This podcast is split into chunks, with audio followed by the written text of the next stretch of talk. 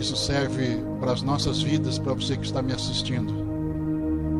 Se o teu ministério é alimentado por tapinha nas costas, por elogios dizendo que bênção, que palavra, glória a Deus. Neste momento em que não tem audiência física, neste momento em que as multidões não estão te aplaudindo, neste momento em que você tem que pecar, colocar o seu rosto diante de uma câmera sozinho continuar com a mesma intrepidez, com a mesma ousadia pregando a palavra de Deus. Se o teu combustível era isso, era multidão, era tapinha nas costas, realmente você nunca fez o que Deus queria que fizesse. Porque quem tem propósito não depende de audiência. Quem tem propósito independe das circunstâncias em que vive. Um exemplo claro disso, muito claro, é Felipe. Felipe, depois, algum tempo depois é, da descida do Espírito Santo no Pentecoste, eles são dispersos por todos os lugares. Felipe se encontra em Samaria, sozinho. Samaria tinha aproximadamente 120 mil pessoas, Atos dos Apóstolos, capítulo 8. E ele então, com intrepidez, com ousadia, vai lá, prega em Samaria, toda a cidade vê e crê na mensagem que ele está pregando e vê os sinais que se faziam através da palavra. Todos foram alcançados, ou seja, que maravilha, estou tendo sucesso no meu ministério. 120 mil pessoas, glória a Deus, aleluia, louvado seja o nome do Senhor. Mas certo tempo depois, quando ele está saindo da cidade, saindo do momento de glória, saindo do momento, ah, nossa, agora minhas redes sociais bombou. Ele está no caminho, encontra um eunuco no caminho. Um. A audiência dele saiu de 120 mil pessoas para uma pessoa. Se ele fosse daqueles que precisava de tapinha nas costas, de elogio, ele não dava a menor importância. Mas ele ouviu a voz de Deus, parou o carro, pregou a palavra. Você está entendendo o que você está lendo?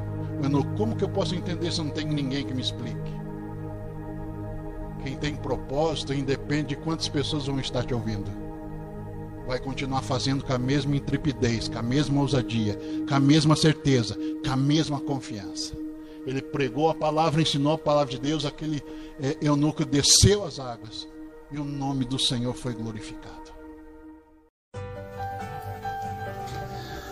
Olá, meus queridos, graça e paz a todos. Aqui quem está falando é o pastor Michel. Quero deixar uma mensagem de reflexão que se encontra no livro de Filipenses, capítulo 4 a partir do versículo 12, que o apóstolo Paulo aqui referindo-se à sensibilidade da igreja de Filipos com relação de ajudá-lo nas suas missões, nas suas viagens missionárias. Essa sensibilidade só pode ser manifesta através da ação do Espírito Santo.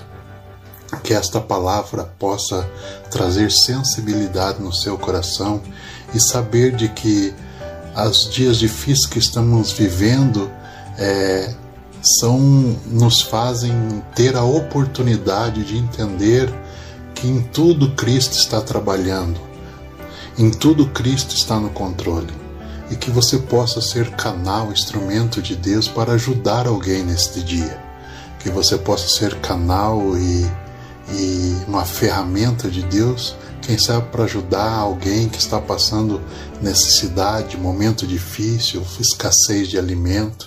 Foi isso que a igreja de Filipos fez a Paulo, mesmo Paulo não pedindo. A própria igreja se sensibilizou com o trabalho que ele estava fazendo.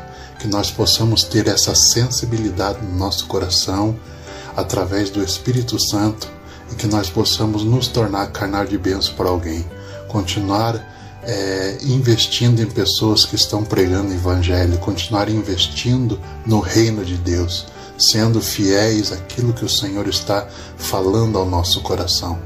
E a palavra de Deus diz aqui no versículo 13 que lemos, que eu posso todas as coisas naquele que me fortalece. O apóstolo Paulo estava dizendo: olha, eu já passei por vários tipos de situações na minha vida e aprendi a viver em todos eles, confiando no Senhor, crendo no Senhor.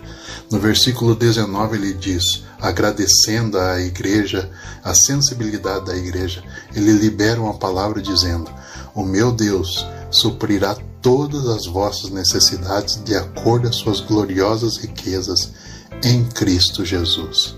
Eu tenho plena convicção que toda semente que a gente planta na vida de alguém, com certeza nós vamos colher de alguma maneira. Paulo estava dizendo isso, olhem, eu lhe agradeço e eu tenho certeza de que Deus vos fará colher tudo que vocês estão fazendo para a minha vida. Ele diz aqui que ele recebeu tantas ofertas que ele estava bem abastecido e tinha mais do que suficiente para continuar pregando a palavra de Deus. Existem aqueles que são chamados para pregar a palavra de Deus e existem aqueles que são chamados para investir nessas pessoas que pregam a palavra de Deus. Basta você se encontrar no reino de Deus e saber qual é o tipo de ferramenta que você é que você possa refletir nessa palavra. Quero lhe desejar um ótimo dia, um grande abraço e lembre-se: Jesus é o Senhor, juntos somos mais fortes.